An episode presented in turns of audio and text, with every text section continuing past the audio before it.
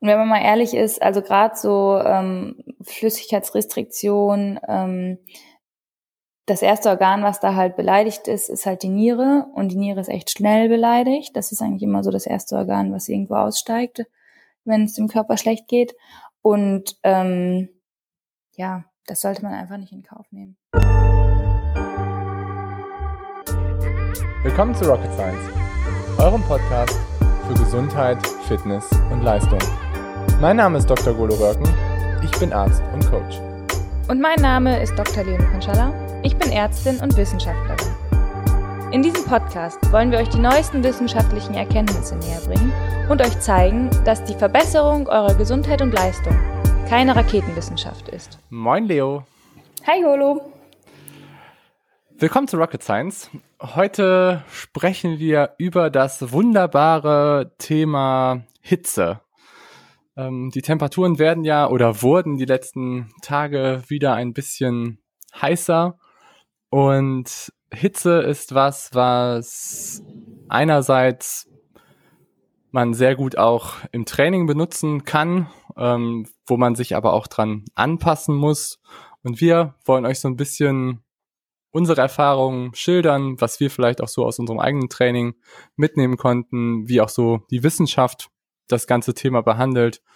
Und ja, dann wollen wir noch so ein bisschen aber auch auf die Gefahren eingehen und was vielleicht auch so Sachen sind, die man immer auch so ein bisschen beachten muss, wenn man sich mit dem Thema Hitzetraining, Hitzeanpassung beschäftigt. Genau. Also zum einen geht es sozusagen um das Training in der Hitze und das Training mit der Hitze. Yes. Willst du anfangen? Soll ich anfangen? Was? Ähm, hm, vielleicht können wir ja erstmal so äh, generell was zur Temperatur sagen, damit man das überhaupt einschätzen, yes, einordnen kann. Ähm, vielleicht erstmal Körpertemperatur. Wir sind ja Mediziner irgendwie von Haus aus theoretisch auch wenn man das manchmal nicht glaubt. Ähm, Bei dir schon, bei mir ja. weniger.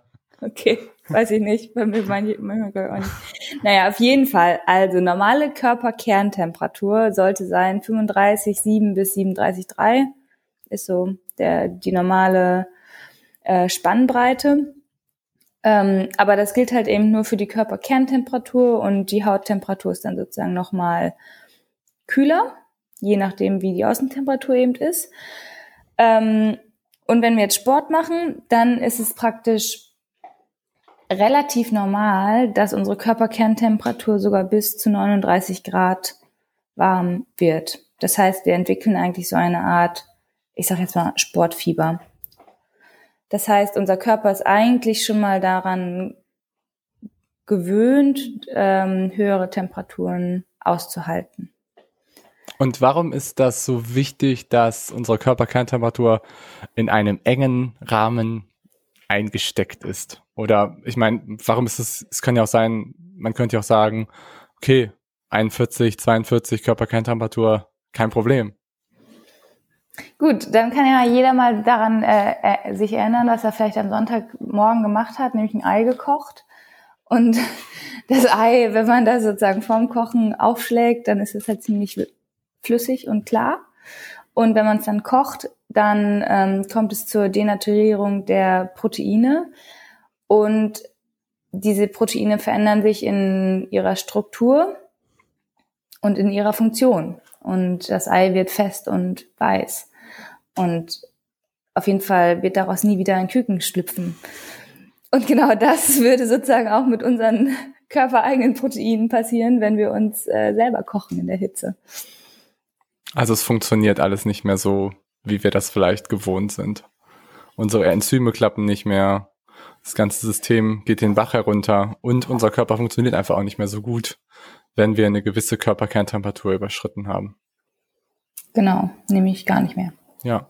Und da ist eigentlich so, der Cutoff ist so 39,5 oder 40, glaube ich, ne? Mhm, ein, also eigentlich sagt man so, ähm, malignes Fieber ist so 41 Grad. Okay, okay. Ich weiß es so von Performance Benefits, dass man meistens so sagt, alles über 40 wird halt so, dass du es auch beim Performance dass es nachteilige Effekte hat. Das ja. war zumindestens. ich habe zwei oder eine Hitzestudie gemacht ähm, bei der Spoho. Da musste man so eine Tablette schlucken ähm, und dann haben die die Körpertemperatur die ganze Zeit festgestellt und du musstest bei 35 Grad auf dem Ergo ähm, ohne mit 90 Prozent Luftfeuchtigkeit eine Stunde oh. bei 70 Prozent deiner Schwellenleistung fahren. Und ähm, da war dann immer so der Cut-off, okay, wenn du 40 Grad so passiert hast, dann hat das negative Effekte und das habe ich auch echt gemerkt. Also wenn ich so noch so im Bereich von 39 war, war okay, aber sobald 40 überschritten war, war halt echt so Game Over. Mhm. Ja, glaube ich. Also klar, 40 Grad ist natürlich schon einfach wahnsinnig viel ähm, und dass man dabei dann irgendwie nicht mehr gut performen kann, kann ich mir auch gut vorstellen. Egal, wie gut man angepasst ist. Okay, ja, aber ähm, wollen wir anfangen mit Training? Muss man sich daran anpassen? Kann man das einfach so ähm, oder sollen wir es so strukturieren? Ja, dann fangen okay. wir an. Sehr gut. Okay, also Hitze. Haben wir gerade schon irgendwie festgehalten, dass ähm, wenn unsere Körperkerntemperatur über den magischen Wert ja von 39,5, 40 Grad ansteigt, dann bekommen wir halt Performance-Probleme und zwar enorme Performance-Probleme. Und das kann relativ schnell passieren, wenn wir der Hitze ausgesetzt sind und dabei Sport machen. Man muss sich das einfach so vorstellen, dass wenn wir halt Sport machen, dann feuert einfach unser gesamtes System, vor allen Dingen unsere Muskulatur, alle Prozesse sind einfach deutlich stärker angetrieben und dadurch entsteht einfach ja Temperatur und dadurch entstehen einfach ähm, durch ja, durch chemische Reaktionen ist das, das Beiprodukt ist einfach eine thermische Aktivierung des Ganzen. Das ist ja ungefähr so wie eine Glühbirne, kann man sich das Ganze vorstellen, dass wenn man eine Glühbirne anmacht, keine Energiesparlampe, aber eine Glühbirne, ähm, dann gibt die einerseits Licht, also einerseits irgendwie wird ähm, Energie in Form von Licht emittiert, andererseits wird aber auch Energie in Form von Wärme ausgegeben. Und genauso ist es auch bei uns im Körper, dass wenn wir irgendwie chemische Reaktionen haben, die da verstärkt ablaufen, dann entsteht einfach mehr chemische Energie. Und das kennt ja irgendwie jeder, der zum Beispiel auch einen Wettkampf läuft und vielleicht auch das nur bei Null oder Minusgraden macht, dass man trotzdem in einem Wettkampf ein sehr, sehr starkes, ja, eine Hitzeentwicklung hat und das teilweise auch mit kurzen Klamotten oder so laufen kann, ohne man, dass man da mal das Gefühl hat, dass einem übermäßig kalt ist. Und bei Hitze haben wir dann eben das Problem, dass es problematisch werden kann, diese Temperatur wieder loszuwerden. Und ähm, wir als Menschen sind, man kann sagen, eigentlich das oder eines der Säugetiere, die am besten mit Hitze umgehen kann. Also wir haben relativ wenig Behaarung, die meisten von uns zumindest. Wir haben sehr viele Schweißdrüsen im Vergleich zu anderen Säugetieren und ähm, wir können halt relativ gut Feuchtigkeit nach außen abgeben auf unsere Haut. Und dann wird das Ganze über Wind, über ähm, Temperaturunterschiede, über Luftfeuchtigkeitsunterschiede, ähm, kommt es dann dazu, dass es die ähm, Feuchtigkeit dann verdunstet, der Schweiß dann verdunstet. Und das erzeugt halt ähm, eine Kühle, also das erzeugt, ähm, dass wir runter uns runterkühlen können. Und das ist relativ, ein relativ guter Mechanismus in der Tierwelt, so dass wir eigentlich eine sehr gute Anpassungsmechanismen haben auf Hitze. Zum Beispiel Hunde oder Pferde haben das halt, oder Pferde vielleicht doch, das weißt du, glaube ich, besser als ich, aber Hunde. Pferde können auf jeden Fall schwitzen, definitiv. Okay, genau, ja. Auch ja. mehr als Hunde. Ja. ja, Hunde zum Beispiel können sehr schlecht schwitzen und Hunde hecheln halt meistens ab. Also die machen das halt, probieren das halt über die über die Lunge und über, ähm, über einen anderen Mechanismus Feuchtigkeit loszuwerden und halt irgendwie so die Hitze ja wegzutransportieren von unserem Körper. Und das ist ein nicht so guter Mechanismus, wie es halt irgendwie bei uns Menschen ist, wo wir das halt irgendwie über unsere Schweißdrüsen und Verdunstung machen. Deswegen sterben wir Menschen eigentlich auch nicht so häufig an einem Hitzeschlag.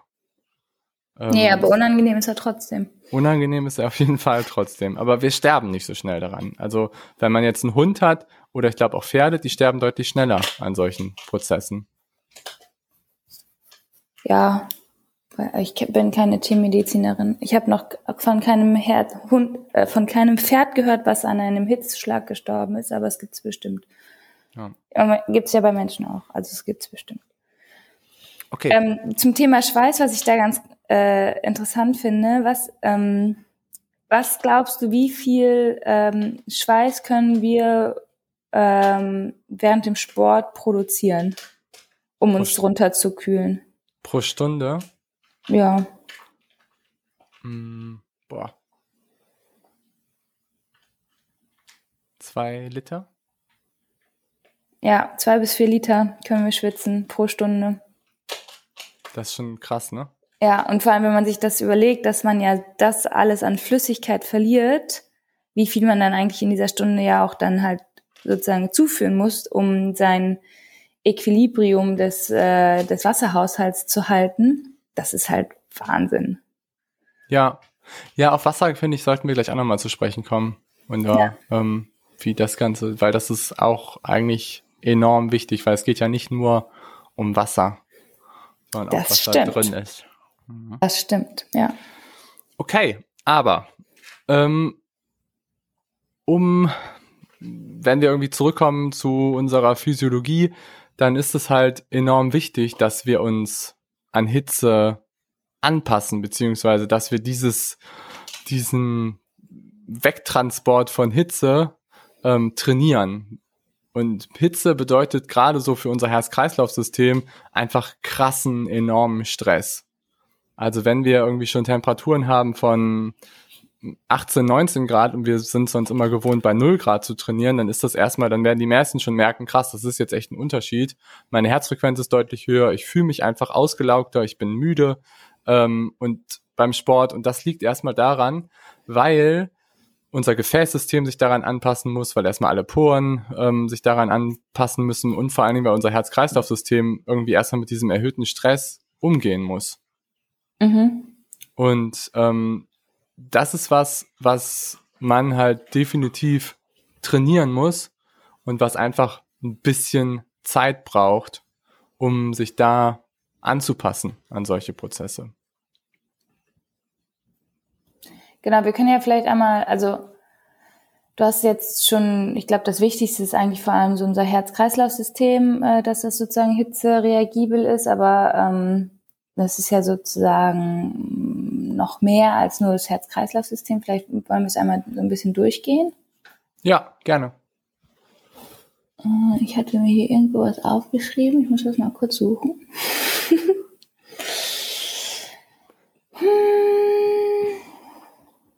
also es ist halt zu allen, vor allen Dingen erstmal natürlich Schweißproduktion.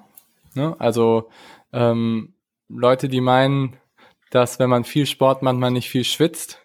Das ist leider ein Märchen, sondern eigentlich ist es, je mehr Sport man macht und je mehr man sich auch an Hitze anpasst, desto höher kann man sagen, ist eigentlich die Schweißmenge. Also erstmal nur das ganze Volumen, wie viel wir quasi rausgeben. Aber ähm, das ist doch eigentlich genau, also ist es ein Märchen, dass man, wenn man sportlich ist, wenig schwitzt? Eigentlich ist es doch genau, also eigentlich sagt man doch immer, wenn man gut trainiert ist, schwitzt man viel und so ist es ja auch. Ja, so ist es auch. Aber ich glaube, bei vielen, vielleicht auch bei Leuten, die nicht so sportlich sind, die haben so das Gefühl, dass ähm, Leute, die wenig schwitzen, sehr sportlich sind. Oder okay. ich glaube, für viele Leute ist Schweißproduktion ein Zeichen der Auslastung des Systems. Mhm. Ah, sozusagen als, als Maß für die Anstrengung. Ja, genau. Das ah, so, okay. Ja, das ist ja, die Metapher für die Anstrengung. Worauf du willst, äh, hinaus willst. Okay. Ja, nee, das, also eigentlich, nee, eigentlich ist es ja halt genau andersrum, dass wenn man, wenn man gut trainiert ist, schwitzt man schneller und vor allem schwitzt man auch mehr und kann sich dadurch besser thermoregulieren. Genau. Ja. Also die, die Schweißproduktion und die Poren und ähm, die Drüsen gehen vor allen Dingen auf und alles kommt, kommt raus. Was ähm, aber auch, glaube ich, stattfindet, was, glaube ich, aber eher eine längerefristige Anpassung ist, ist, dass so die Elektrolyte, die in unserem Schweiß drin sind, wenn du lange an Hitze angepasst sind, bist, kann sich das Ganze so ein bisschen verschieben. Und ähm, das führt eher dazu, dass dein Schweiß eher nicht mehr ganz so stark konzentriert ist. Also du hast eine relativ hohe Schweißmenge, aber wie viel da drin ist an Elektrolyten, an Natrium, an Magnesium, an sonst wie, das wird eher reduziert wenn du halt genau. halt relativ gut an Hitze angepasst ja, bist. Ja, also eigentlich sagt man so, diese Hitzeanpassung ähm, fördert praktisch die Schweißrate, ähm, dass du mehr Milliliter pro Minute produzierst, aber ein weniger, wenig, wenig salziger Schweiß sozusagen, dass du halt praktisch Elektrolyte einsparen kannst und nicht mehr so viel ähm, abgibst. Ja. Mhm. Und kennst du diese Sch Schweißtests?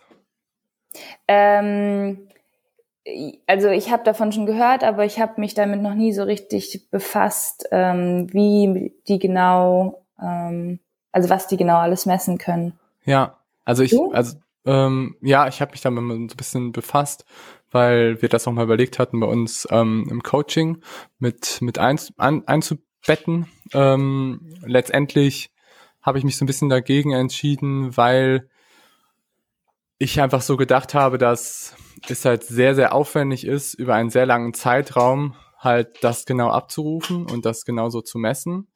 Weil mhm. Genau das, was du halt, was wir gerade eigentlich so besprochen haben, dass wenn wir irgendwie anfangen zu schwitzen, ist es, glaube ich, was anderes, als wenn wir halt irgendwie schon längere Zeit schwitzen. Also jetzt zum Beispiel in einem Wettkampf, wenn du halt anfängst damit, ähm, vielleicht irgendwie du steigst aufs Fahrrad und du fängst irgendwie relativ stark an zu transpirieren und zu schwitzen, ähm, dann könnte deine Schweißkon ist deine Schweißkonzentration wahrscheinlich ein bisschen anders, als wenn du vom Fahrrad steigst. Also wenn du schon eine ganze Zeit lang geschwitzt hast.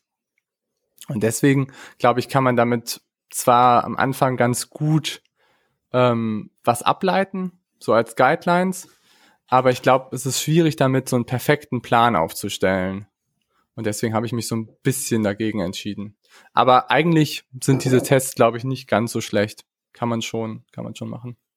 Aber ist das wirklich so, ähm, ich sag mal, zeitabhängig, wie, wie wir schwitzen? Glaubst du, dass ich sozusagen, sagen wir mal, wir fahren jetzt eine Stunde Fahrrad, glaubst du, dass sozusagen am Anfang deiner Fahrradtour deine Schweißkonzentration so gravierend anders ist als nach einer Stunde? Also wenn du dir vorstellst, dass wir zwei bis vier Liter die Stunde schwitzen können, ne? Mhm. und ich zum Beispiel in der ersten Stunde definitiv zwei Liter schwitze, also ich verliere in der ersten Stunde zwei Kilo, ich aber bei einer Langdistanz oder sonst was verliere ich nicht 16 Liter Flüssigkeit. Also ja, aber da muss man sich ja auch fragen, fährst du in der Langdistanz so, dass du in der ersten Stunde zwei Stunden, äh, zwei Liter schwitzt? Also ich verbrauche, wenn es relativ warm ist, bei einer lockeren Tour zwei Liter die Stunde und wenn's, wenn ich hart fahre, kann ich auch mal drei Liter die Stunde gerne verlieren. Sagt der, der andauernd ohne Trinkflaschen fährt oder nur mit einer Nuckelflasche? Ja, das ist ja auch, das ist nur im Winter. Ach so, im Moment trainiere ich ja nicht. Im Moment fahre ich ja nur. Hab noch keine Vorbereitung wieder begonnen, Leo. Okay. Der Sturm kommt noch. Ja, ich, sag Bescheid, dann gehe ich in Deckung. Sehr gut. Ja. nee, es kommt alles noch. Ähm, ja, aber zurück zum Thema. Ähm, ich glaube schon. Also ähm, es gibt relativ wenig Studien dazu. Es gibt halt eher so Studien dazu, die die Schweißmenge ähm, kontrollieren ähm, die halt gucken, wie sich halt die Schweißmenge verändert ähm, im Laufe von, von Wettkämpfen oder im Laufe von längeren Belastungen. Und da ist es schon so, dass wenn du einfach weniger Flüssigkeit nachher zur Verfügung hast in deinem Körper, dass du auch nicht mehr ganz so viel ausschwitzen kannst und du mhm. deswegen letztendlich auch Probleme kriegst mit, ähm, mit der Hitze, ähm, je länger der Wettkampf ist, weil du einfach nicht mehr die Schweißmenge produzieren kannst, wie vielleicht auch am Anfang. Also mhm. das ist schon ein Grund auch, warum es nachher dann auch häufig zu Problemen kommen kann, wenn man halt lange in Hitze Wettkämpfe macht. Und das Ganze muss man halt schon irgendwie trainieren.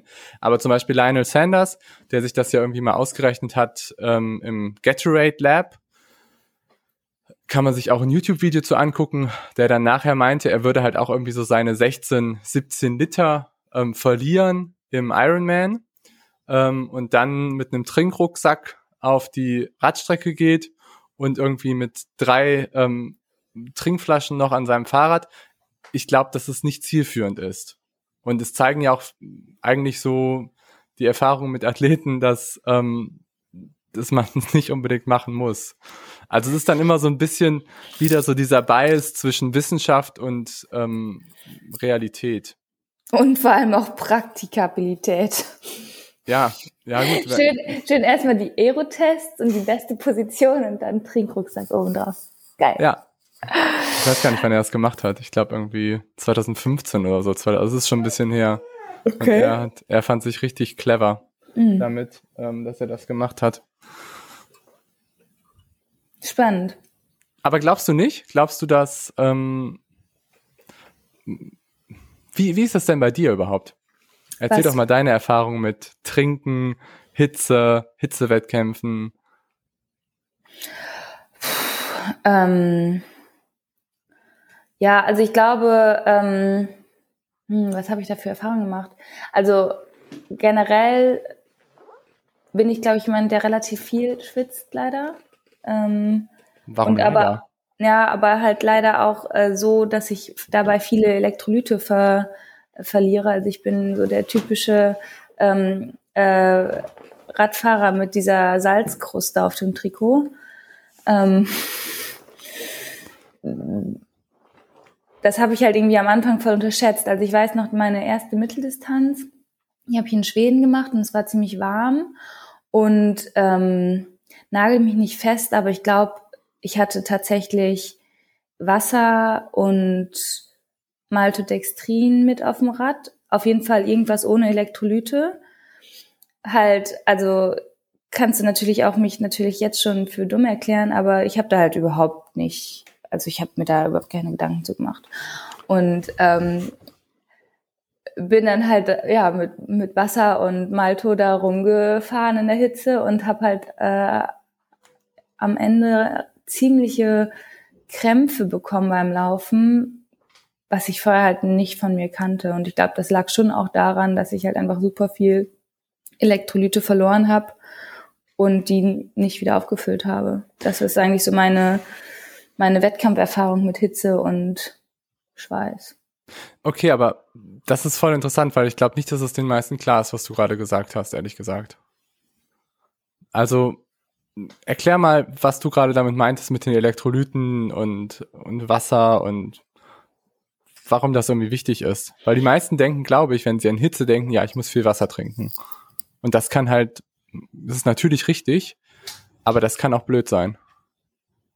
Naja, also wenn wir schwitzen, dann produzieren wir halt eine Flüssigkeit, die sozusagen zum größten Teil aus Wasser besteht, aber eben doch angereichert ist mit Natrium, Kalium, Chlorid und teilweise dann halt auch noch Laktat, Aminosäuren und so weiter und so fort. Das sind aber nur kleinste Bestandteile, sage ich mal, aber wir verlieren auf jeden Fall durch unseren Schweiß relativ viel Elektrolyte an Natrium, Kalium, Chlorid, die halt wichtig sind für unseren ähm, ja, Zellhaushalt, sage ich jetzt mal. Die halten praktisch unsere ähm, unsere Zellen in der richtigen, ähm, oh, wie beschreibt man das jetzt gut?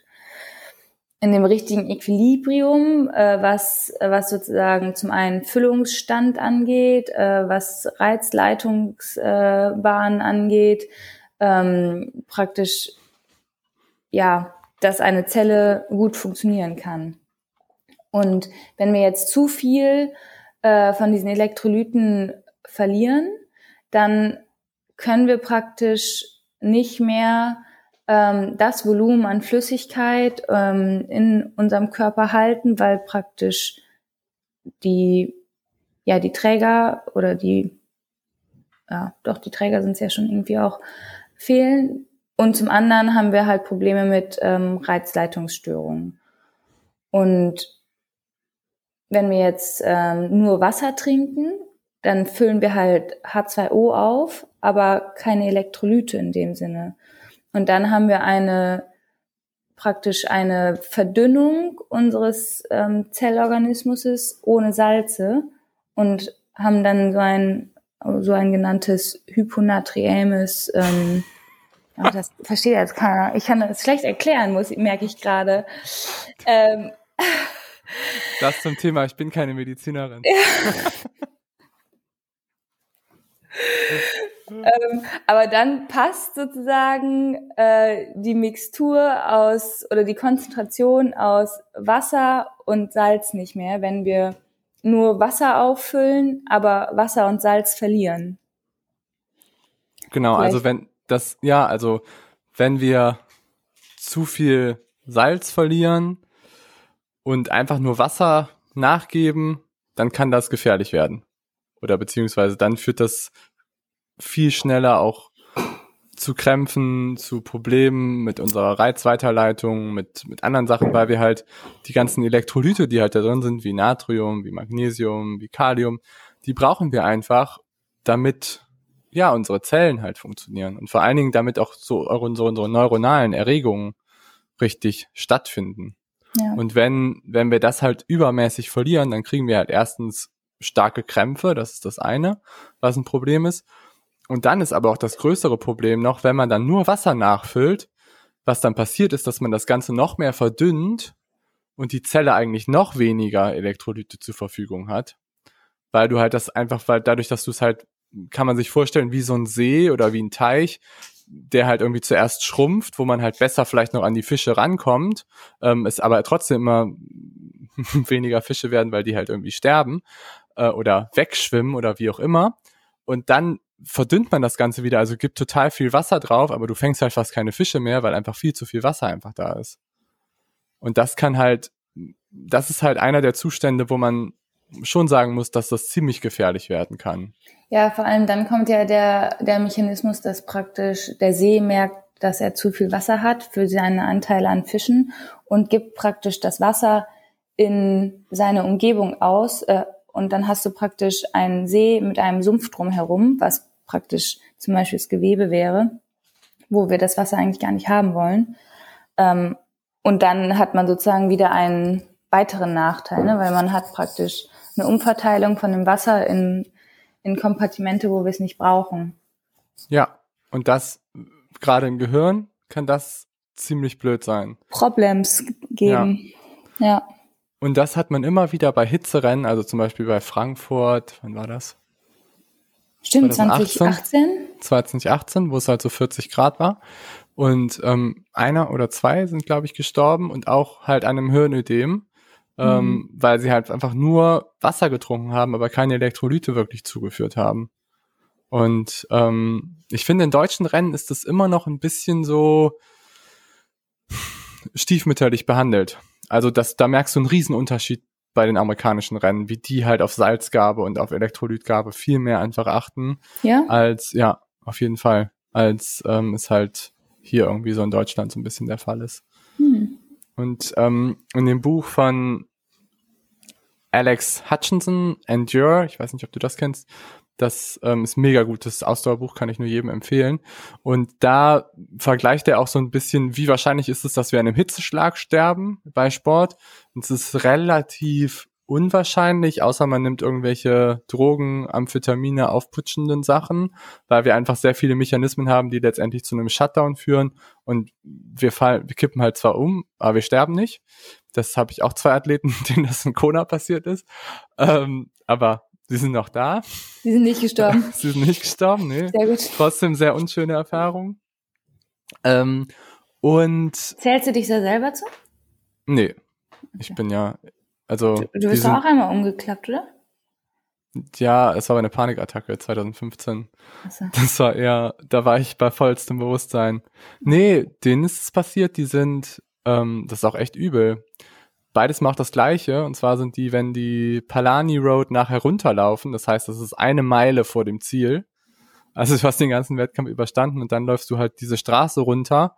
Und ich glaube, dass dann wahrscheinlich, wenn du die Straße runterläufst, deine Gefäße halt irgendwie aufgehen, ähm, irgendwie auch um den Stress da irgendwie zu verarbeiten oder zumindest ändert sich einfach was von deinem Bewegungsmuster her. Und dann musst du aber noch eine Meile laufen und dann probieren halt viele anzuziehen. Und die haben es auch beide probiert und sind dann halt einfach umgekippt. Eine Meile vom Ziel und sind dann einfach im Krankenhaus aus, aufgewacht und hatten Did Not Finish. und es ging ihnen echt beschissen. Also das war echt schon übel. Naja, aber auf jeden Fall ähm, trotzdem, meistens passiert dann meistens nicht so viel. Ist auch gefährlich, aber nicht so gefährlich, als wenn man halt nur reines Wasser trinkt und keine Elektrolyte oder sich keine Gedanken über Elektrolyte am Wettkampftag macht. Ja. Die ist nicht sehr gut. Nee, nicht sehr gut. Definitiv. Ja, und ich habe, da habe ich auch ziemliche Erfahrungen mitgemacht, dass ich einen deutlichen Unterschied gemerkt habe. Als ich früher angefangen habe mit Triathlon, habe ich eigentlich auch nur Wasser getrunken, bis zur Mitteldistanz, auch teilweise bis zur Langdistanz. Ähm, und habe dann aber umgestellt mehr auf, auf isotonische Getränke. Und ähm, ich habe das Gefühl, dass es deutlich, deutlich besser funktioniert auch. Gerade was Krämpfe angeht, aber auch so was Konzentrationsfähigkeit angeht. Hm. Okay. Ja, ähm, aber ähm, ich sag mal, okay, wir haben jetzt festgehalten, so, dass man sich an Hitze anpassen muss im Training. Und genau, aber was wir jetzt eigentlich immer noch nicht gesagt haben, so richtig, äh, was, also was eigentlich praktisch beim Körper passiert, wenn es draußen heiß wird, oder? Außer dass wir gesagt haben, wir schwitzen mehr. Ja, schieß los. Okay, also die Medizinerin am Start. Nein. So, jetzt komme ich bestimmt gleich wieder an meine Beschreibensgrenzen. Nein, aber vielleicht, ich finde das schon, also es ist ja eigentlich ganz spannend, wenn man halt versteht, was eigentlich genau passiert, wenn es draußen warm wird. Und dann kann man sich das ja auch irgendwie, finde ich, immer, also weiß nicht, besser ja, merken, herleiten. Wie Hau raus. Immer. Also wenn es warm wird draußen, dann wollen wir ja praktisch gegenregulieren und unsere um unsere Körpertemperatur zu halten und fangen halt eben an zu schwitzen. Und das steigern wir praktisch, indem wir unsere Haut mehr durchbluten. Und dadurch, dass wir unsere Haut mehr durchbluten, haben wir eben dann eine Belastung von zum Beispiel auch unserem Herz-Kreislauf-System, dass eben unsere ähm, Herzfrequenz ähm, hochgeht. Also es kennen dann wahrscheinlich auch viele, dass wenn man, wenn es heiß ist und man sitzt einfach nur zu Hause und macht gar nicht Sport, dass halt schon äh, der Ruhepuls höher ist als normalerweise. Und das hat halt zum Beispiel schon alleine den, diesen einen Grund, dass wir halt versuchen, mehr ähm, Blut an unsere Körperoberfläche zu führen äh, und unsere Haut sozusagen mehr zu durchbluten, um da halt eben mehr ähm, Transpirationsprozesse äh, zu ermöglichen. Das heißt, wir haben eine Belastung vom Herz-Kreislauf-System.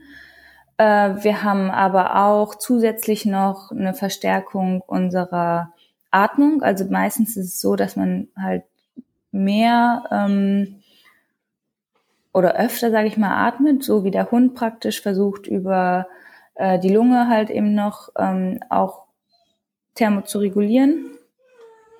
Und das war mir zum Beispiel vorher auch nicht klar, was halt eben auch ähm, verändert wird, ist die metabolische ähm, Aktivität. Also wir haben zum Beispiel eine höhere ähm, Glykogen ähm, also wir werden Kohlenhydratlastiger in unserer Verstoffwechslung und unsere äh, Fettoxidation wird reduziert. Wichtiger Punkt. Ja. Alles wichtige Punkte. Aber ja. So, ja, äh, ja, erzähl. Ja, und das andere, also das ist jetzt, glaube ich, dann vielleicht nicht mehr ganz so wichtig, dass du halt irgendwie auch noch praktisch im, im hormonellen Bereich Veränderungen hast, dass du äh, einen höheren Bedarf an Stresshormonen hast, dadurch aber auch eine veränderte ähm, Regulation deines Blutdrucks, eine veränderte Regulation deiner Diurese und so weiter. Ich glaube, das ist jetzt nicht ganz so wichtig für den, für die Belastung oder die praktische Anwendung beim Sport, aber das ist natürlich auch immer noch was, was sozusagen mit reinspielt bei dem Ganzen. Ja, aber super wichtiger Punkt. Und ähm, also gehen wir das Ganze vielleicht mal so ein bisschen durch. Ähm, also so Herz-Kreislauf-System darauf, glaube ich, kommen wir gleich vielleicht zu sprechen, wenn wir so über Training sprechen. Ne? Mhm. Also generell haben wir einfach, sage ich mal, mehr Volumen, was uns irgendwie belastet. Und es ist halt mehr, was die ganze Zeit hin und her ausgetauscht wird. Und das ist einfach krass, weil das merkt, glaube ich, jeder, wenn man in Hitze kommt, dass man halt erstmal eine Anpassung hat von 10, 15 Schlägen am Puls her und dass einfach der Körper viel mehr arbeiten muss, viel, mhm. viel mehr. Ja. Und ähm, das andere, was du gesagt hast, ist halt diese metabolische Komponente. Und das ist halt total relevant, gerade wenn man Richtung Wettkampf halt schaut, dass man halt viel mehr Kohlenhydrate verstoffwechselt und die Fettoxidation halt deutlich gesenkt wird. Und mhm. ähm, viele machen sich halt den Fakt auch, ja, die vergessen das halt auch häufig und ähm, fahren halt dann nur nach Wattwerten zum Beispiel im Wettkampf. Und das kann dir halt gerade in so einer Situation halt echt mit diesen beiden Faktoren alles kaputt machen. Wie meinst du, nur weil die nur nach Wattwerten fahren, weil die praktisch nicht merken, dass sie mehr Energie brauchen als sonst? Oder wie meinst du das? Ja, genau. Also das Problem bei Wattwerten ist ja so ein bisschen, ähm, dass man sagt, man produziert immer die gleiche Leistung weg, hinweg. Und das ist vielleicht so, aber es sagt halt nichts darüber aus, wie doll dein System dafür arbeiten muss, um diese Leistung zu erreichen. Der Aufwand Und, ist ein anderer. Ja, der Aufwand mhm. ist ein ganz anderer. Und mhm, wenn du ja. bei Hitze ähm, trainierst und du fährst 200 Watt, das ist ein Riesenunterschied, als wenn du bei 15 Grad 200 Watt fährst.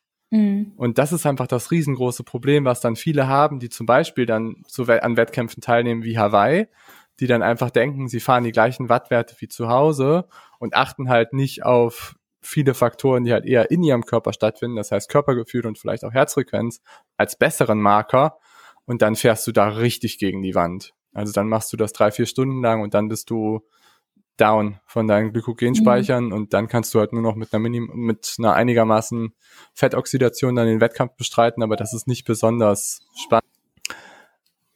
Ja, aber ich glaube, das ist halt echt wichtig, dass ähm, man die Dinge halt einerseits in seiner Pacing-Strategie berücksichtigt und dass man das aber auch schon vorher im Training einfach angeht, das ganze Thema. Mhm.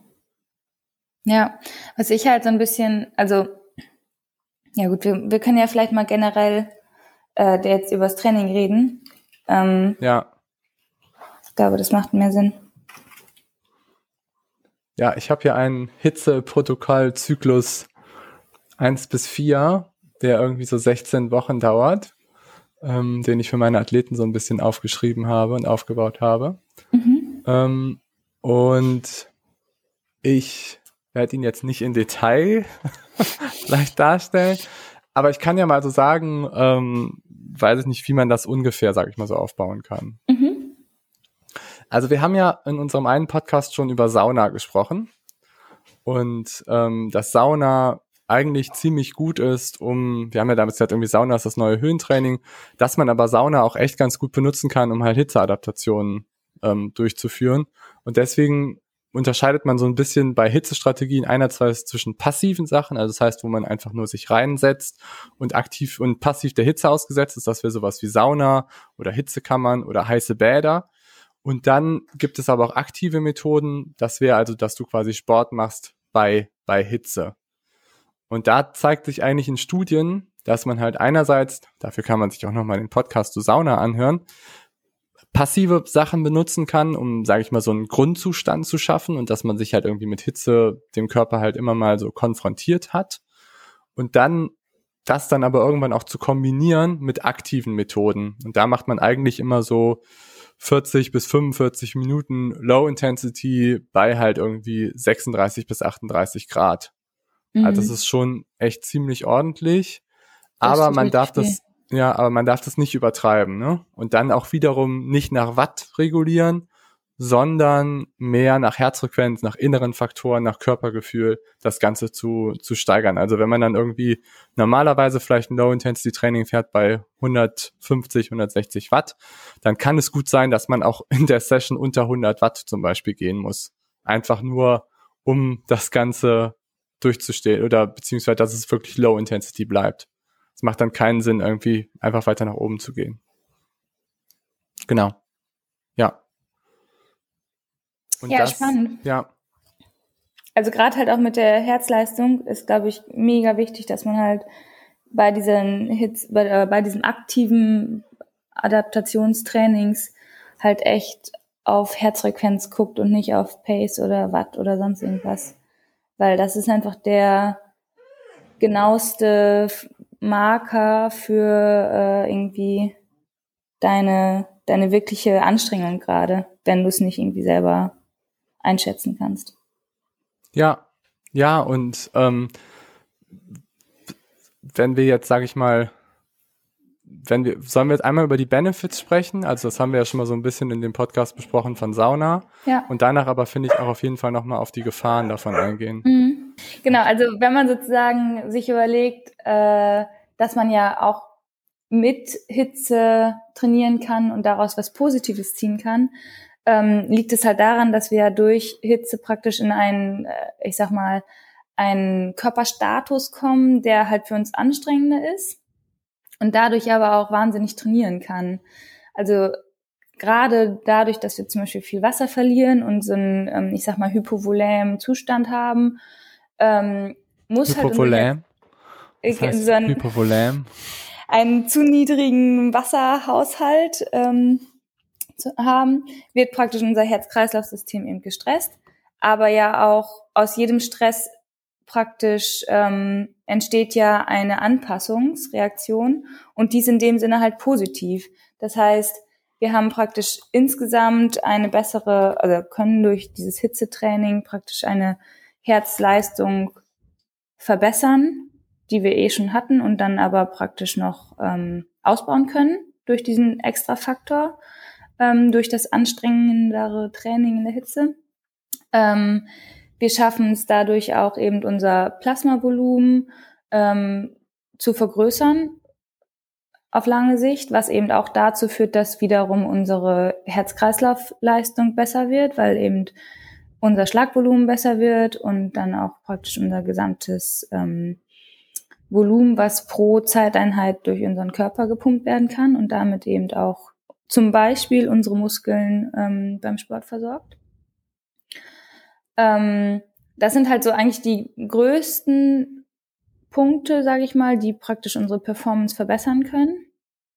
Und das sieht man eben auch ganz klar in Studien, die halt zeigen, wenn man Hitzetraining macht ähm, oder Training in der Hitze macht, dass eben die ähm, Herzleistung hochgeht, die äh, Ruhe-Herzfrequenz geht runter, ähm, die Schweißrate geht hoch, die Elektrolyte, die wir dabei ausschwitzen, gehen aber eben runter und das Plasmavolumen steigt.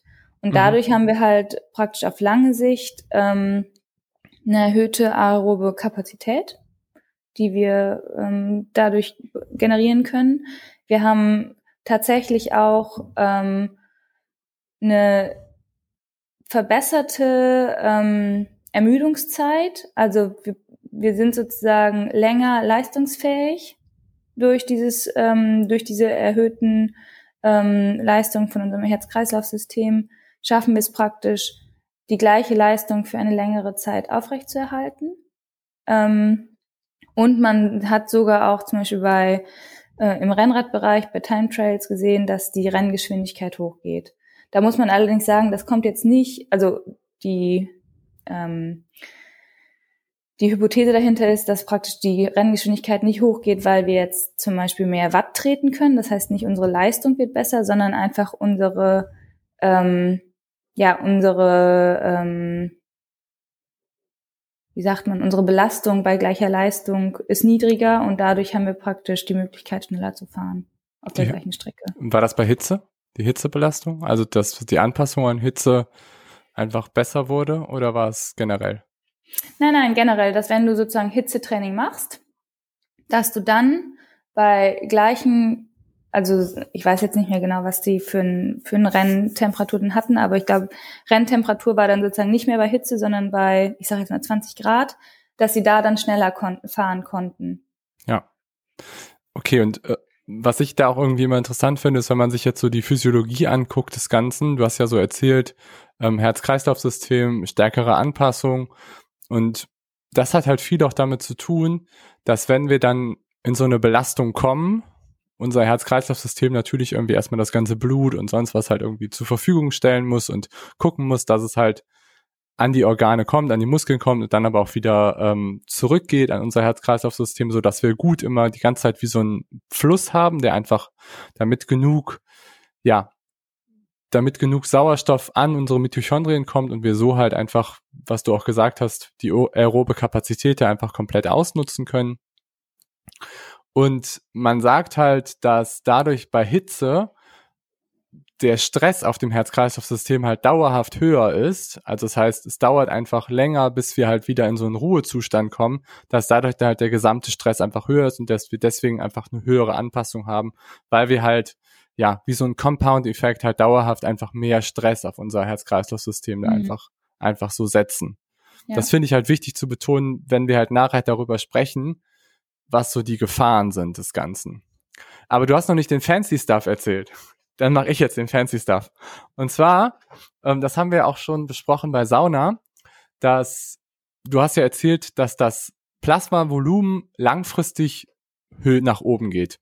Also mhm. wir haben eine Zunahme unseres gesamten Volumens und das hat auch wiederum eher mehr Stress auf unser Herz-Kreislauf-System. Klar, unser Herz-Kreislauf oder unser Herz ist eine Pumpe und muss einfach mehr Volumen dann bewerkstelligen und das löst einfach so einen mechanischen Reiz einfach auch aus und dadurch haben wir eine Anpassung aber wir haben akut einen Abfall des Plasmavolumens durch wir haben akut einen Abfall des Plasmavolumens ähm, durch einfach Hitze, durch Schweiß, durch Volumenverlust, den wir halt meistens erleiden.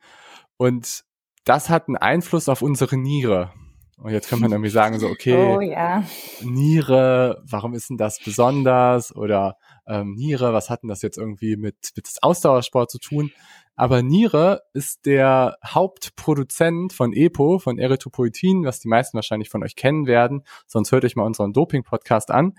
Ähm, oder den Sauna-Podcast haben wir es auch schon, glaube ich, erklärt. Genau, oder? ja, das glaube ich auch, da haben wir es auch erklärt. Mhm. Und viele Studien zeigen halt an, dass man die EPO-Produktion steigern kann durch Training in der Hitze, meistens dann auch sogar noch kombiniert mit restriktiver Flüssigkeitsgabe. Ja, ich glaube, das habe ich jetzt einmal gesagt. Damit. Ja, das habe ich jetzt aber einmal gesagt und ich empfehle das keinem. Das sage ich jetzt auch schon mal so vorweg. Okay. Ja. Ja, also, okay.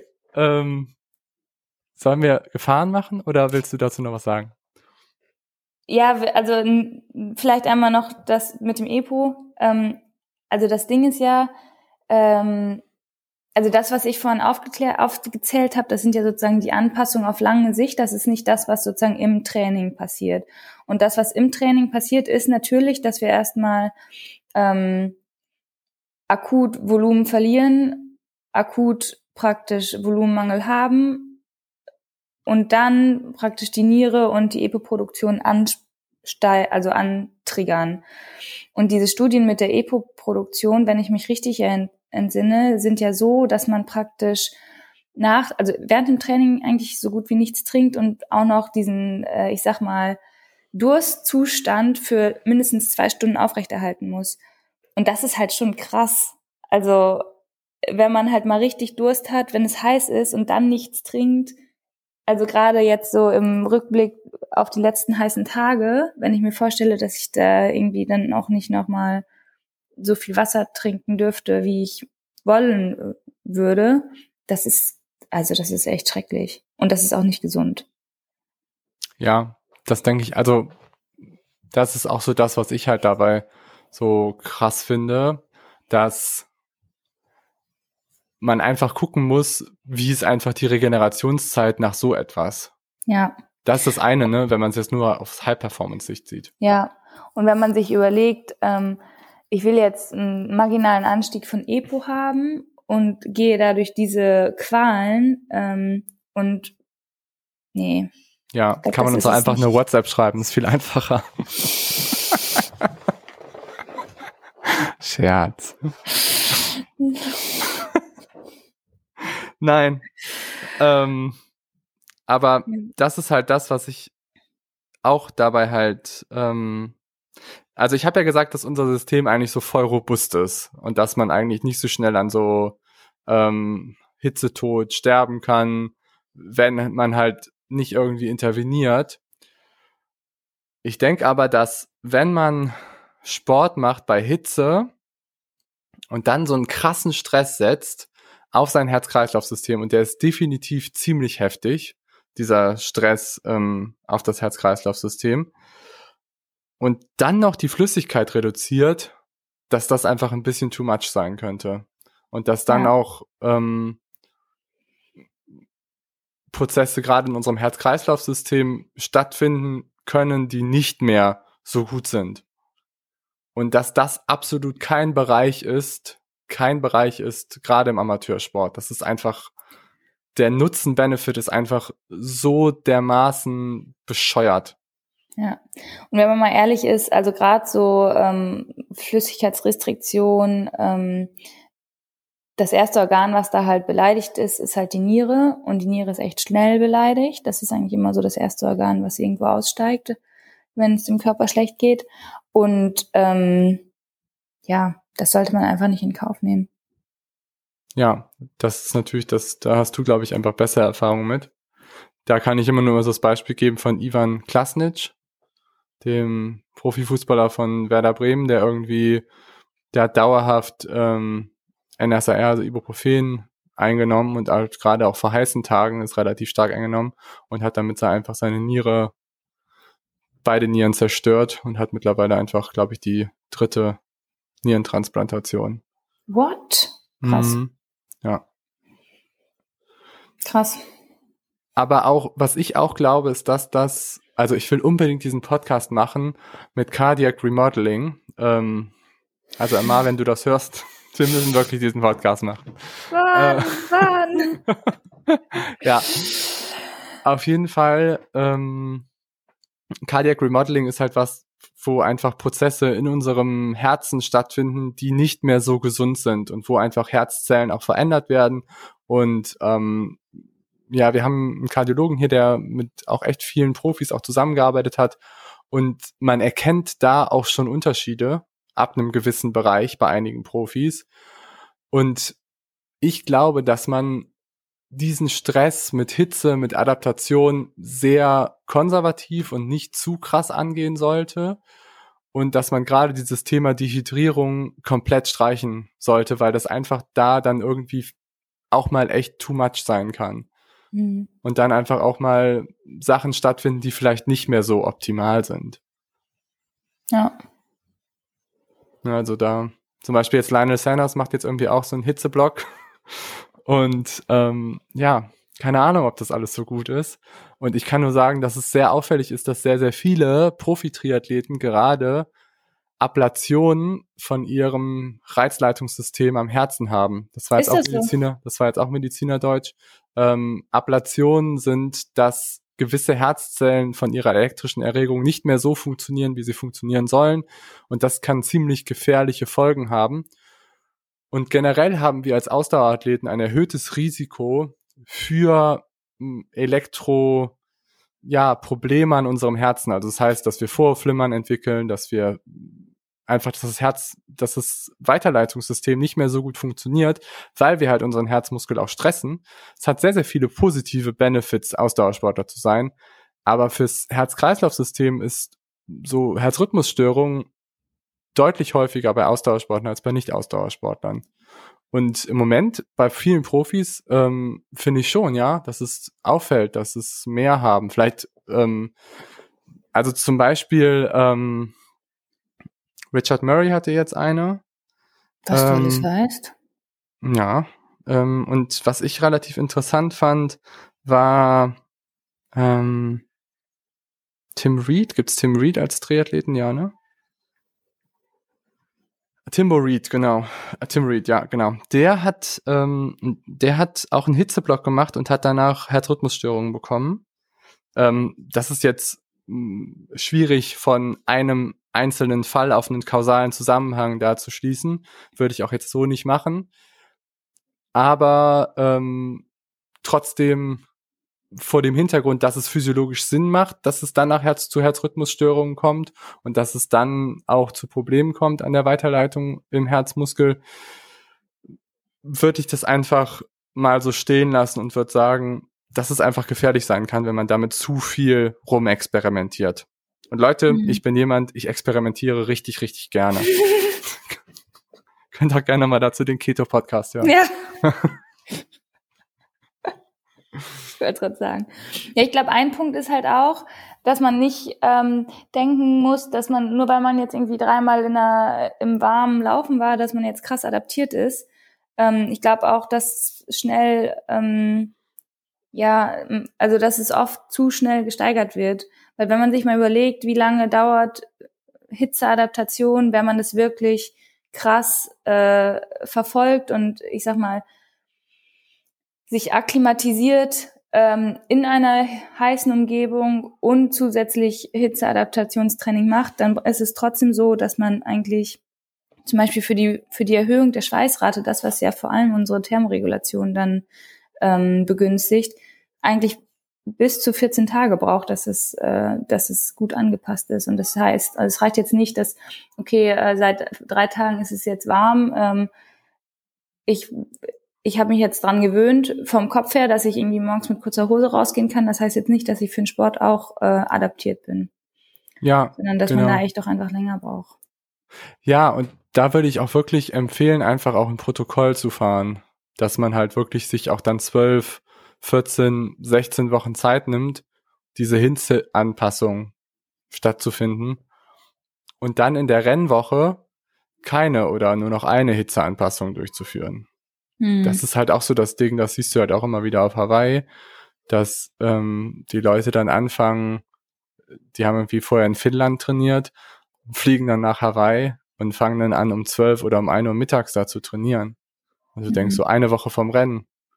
Das ist natürlich ein irre Stress für den Körper und davon es ist schwierig, dass du dich davon einfach so wiederholst und die Anpassungen finden so schnell, also nicht, zumindest nicht komplett statt.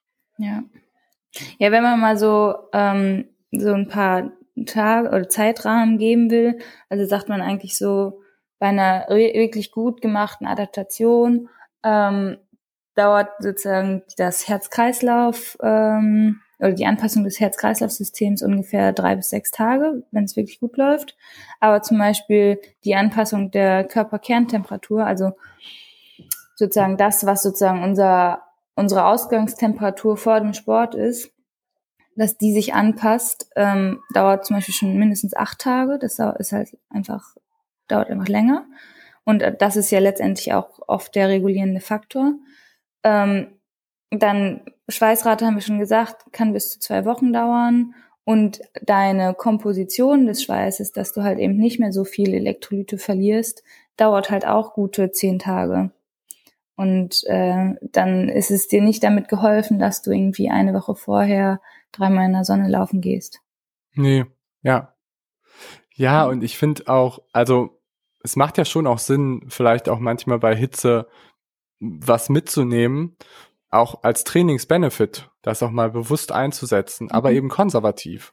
Das heißt irgendwie eine bis maximal zwei Session die Woche und die dann irgendwie maximal irgendwie mit 30 Minuten anfangen, dann 45 Minuten und vielleicht dann bis auf eine Stunde steigern, mhm. aber nicht jetzt irgendwie seine wichtigste Koppeleinheit ähm, bei 36 Grad machen und vier Stunden einfach in dem Bereich fahren. Das ist natürlich, auch wenn dann irgendwie euer Wattmesser euch tolle Werte ausspuckt oder eben nicht so tolle Werte, das ist einfach ein riesengroßer Stress auf euren Körper. Ja, und vielleicht sollten wir da auch nochmal kurz sagen, was sozusagen dann bei Training in der Hitze so die großen Faktoren sind oder die Gefahren sind. Und ja. worauf man achten sollte. Ja, also ich finde, du hast schon voll viel am Anfang da dazu gesagt, was, was mir halt so primär auch einfällt. Ich würde da auch so ein bisschen akut von chronisch so ein bisschen unterscheiden, mhm. ähm, von Gefahren und ähm, akut ist natürlich irgendwie, ähm, ja, dass man wirklich dehydriert, dass man einen Hitzschlag erleidet, dass man halt ähm, nicht mehr die Trainingssession so zu Ende bringt, wie man sie halt zu Ende bringen kann und dass einfach die Regenerationszeit deutlich, deutlich verlängert ist. Das finde ich ist so akut kritisch und halt einfach auch die Elektrolytsachen, über die wir gesprochen haben, mhm. dass wenn wir so akut sehr stark unseren Elektrolythaushalt verändern, das ist auch nicht so, dass das innerhalb von ein, zwei, drei, vier Stunden wieder abgeschlossen ist, sondern das kann auch sich über Tage hinziehen, bis das Ganze wieder einigermaßen im Reinen ist. Und das fühlt man einfach auch, dann fühlt man sich ziemlich bescheiden, auf gut Deutsch gesagt. Ja. Und chronische ja. Sachen, da hast du auch ja schon relativ viel so über Hormone gesprochen und dass wir einfach generell es dazu kommt, dass mehr so adrenerge Hormone ausgeschüttet werden. Also das haben wir auch schon irgendwie besprochen im Übertraining, dass man halt, dass es gerne dazu kommen kann, dass dann einfach auch Stresshormone, Adrenalin, sonst was vermehrt einfach gebildet wird, gerade bei Hitze. Und das ist kurzfristig okay, das kann aber langfristig viele Athleten halt auch killen, weil sie einfach dadurch auch noch mehr ins Übertraining gedrückt werden, mhm. weil sie halt noch mehr diese Hormone auch verbrauchen und irgendwann kommt es halt dazu, dass es dann zum Erliegen kommt, das ganze System nicht mehr richtig funktioniert. Ja. Ja, da sind auf jeden Fall echt auch langfristige Stressoren, die da noch potenziert werden. Was ich noch ganz wichtig finde, ist sozusagen in der Session selber, ähm, was ich halt, wieso lasse? Sorry. Ich habe gerade gedacht an einen Athleten, weil ich genau, also du bist es nicht, ich bin es nicht. Es ist jemand anderes bei uns aus dem Coaching-Team und ich habe halt bei uns extra nochmal so reingeschrieben, die Gruppe, Leute, trainiert bitte nicht mittags, bitte nicht. Und einer hatte halt seine wichtigste Session, auch eine Koppelsession, die soll, sollte irgendwie drei, vier Stunden dauern. Ich habe gesagt, fahr irgendwie um acht Uhr los, mach's irgendwie so. Und er ist halt irgendwie mittags losgefahren und er hat mir so Bilder von sich gepostet wie einfach so komplett auf, voll geschwitzt einfach, ähm, da irgendwie an irgendeiner Raststätte standen. Ich meine so, alter Diggi, what's poppin'? ja, es war relativ witzig, aber er hat es, glaube ich, ganz gut überstanden. Aber er hat, war auch danach ziemlich müde. Ja, komisch. Ja. Ich glaube, wer das jetzt hört, wenn er das hört, weiß er das auch. Aber gut. War schon okay. Passt schon alles. Ne? Jetzt ein bisschen Ruhe. Ja, was ich halt in der Session selber noch relativ wichtig finde und schwierig finde vor allem auch, ist halt die Versorgung. Weil wenn man in der Hitze trainiert, muss man einfach darauf achten, dass man genug zu sich nimmt, sowohl Flüssigkeit als auch Nahrung. Ähm, Flüssigkeit ist, glaube ich, jedem jetzt, spätestens jetzt klar. Wir schwitzen super viel, wir müssen auch super viel wieder aufnehmen, um das ganze System gut am Laufen zu halten. Nicht nur Aber eine Trinkflasche. Nicht nur eine Trinkflasche. Wenn äh, überhaupt. Also dazu kann man noch kurz erzählen. Ähm, Golo fährt gerne ohne Trinkflasche, weil er einfach keine findet. Oder sonst klaut er auch einfach mal die Nuckelflasche von seinem Neffen, falls er dann doch mal 250 Milliliter Wasser zu sich nehmen möchte. Ja, also nicht empfehlenswert. Ähm, True. ähm, ja, aber das andere Thema ist halt tatsächlich auch ähm, äh, Essen. Weil, also wir haben ja vorhin schon immer angesprochen, wir haben höheren ähm, Kohlenhydratbedarf während äh, anstrengenden, äh, warmen Sessions. Und das aufzunehmen, finde ich gar nicht so einfach bei der bei Hitze, weil ähm, also zum einen kennt das, glaube ich, jeder, dass man nicht so richtig, ähm, ich sag mal jetzt, riesen Appetit hat, ähm, wenn es super heiß ist. Zum anderen ist es aber auch so, und da muss ich leider auch aus eigener Erfahrung sprechen, dass halt, ähm, dass man viel mehr Probleme bei Hitze hat mit zum Beispiel Bauchkrämpfen, weil eben auch die Integrität de, der Darmschleimhaut ähm, durch Hitze angegriffen wird. Also diese Integrität? Ja, die, die ich sag jetzt mal, die Dichtigkeit, also die äh, äh, physiologische Arbeit der Darmschleimhaut. Also ich glaube, bei dem Podcast Darmmikrobiom haben wir auch viel über dieses Phänomen Leaky Gut gesprochen, dass praktisch ähm, bestimmte Stoffe aus unserem äh, Darmlumen sozusagen in unsere Blutbahn kommen sollen und bestimmte halt nicht. Und bei Hitze ist es jetzt so, dass praktisch diese Barriere gestört ist, dass praktisch die Aufnahme von zum Beispiel guten ähm, Nahrungsbestandteilen, wie jetzt zum Beispiel Kohlenhydraten, ähm, erschwert ist und böse Sachen praktisch in beide Richtungen mehr rübergehen, so dass wir halt zum einen viel mehr Wasser in unser Darmlumen ziehen und dadurch zum Beispiel Bauchkrämpfe und Durchfälle bekommen und zum anderen aber auch die Aufnahme von Kohlenhydraten und damit unseren Energielieferanten halt vermindert ist. Und dieser Punkt wird sozusagen, oder dieses, ja, diese Wechselwirkung wird praktisch bei Hitze ähm, nochmal schlechter und ist dadurch halt dann einfach auch nochmal ein größerer Faktor für Unwohlsein, Energiedefizite ähm, und dann eben auch, ja, äh, nicht erreichen des Trainingsziels. Oder des Wettkampfziels. Oder, oder des man, Wettkampfziels, ja. Oder man landet auf dem Dixie-Klo, weil man halt irgendwie leider da ins Klo gegriffen hat. Hm. Oder Kohletabletten Wortes. gegessen hat. Ja. Ja, spannend auf jeden Fall. Ähm, ja, cool. Äh, hast du noch was? Mm. Also, nur um das einmal, einmal abzurunden, ich glaube, Sonnencreme, Kopfbedeckung gehört auch irgendwie dazu. Willst nicht braun werden oder warum sagst du das jetzt? Muss ich das erklären? Hauttyp minus eins.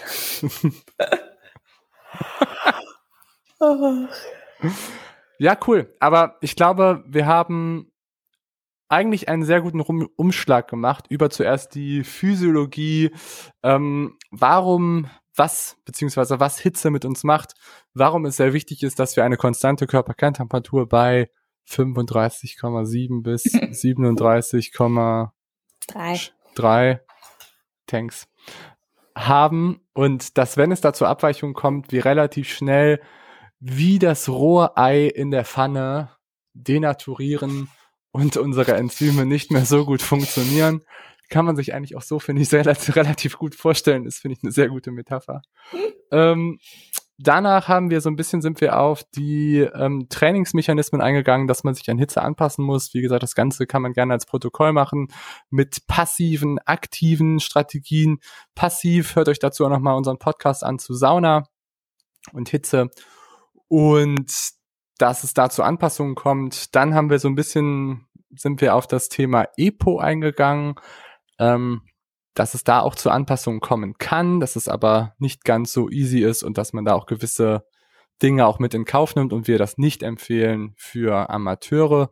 Und dann, ja, haben wir noch über die Gefahren gesprochen, über Elektrolyte haben wir auch noch gesprochen und dass Leo gerne Hüte und Sonnencreme trägt. Demnächst sieht man mich nur noch in Hut laufen. Auf jeden Fall. Mit so einem Visor. Oh Gott. Die sind aus der Mode gekommen, ne? Also die Sehr fand ich ja schade. noch nie schön. Das finde ich wirklich schrecklich. Und vor allem finde ich sie auch absolut sinnfrei, weil die haben ja sozusagen ein Loch oben auf dem Kopf. Echt, echt jetzt? Ist mir doch gar nicht aufgefallen. Hä, ja, oder? Ach komm, Ach, echt jetzt? Die haben ein Loch? Ach komm, Ach lass mich in Ruhe. Ach, ist denn deswegen Visor? Ach so, ah ja, ja. Also ist keine Cappy, ne? Nee, ist keine Cappy. Oh shit. Okay, ich hör auf. Ich glaube, ich werde gleich getötet. Alles klar, Leute. Macht's gut. Bis dahin. Tschüss. Ciao.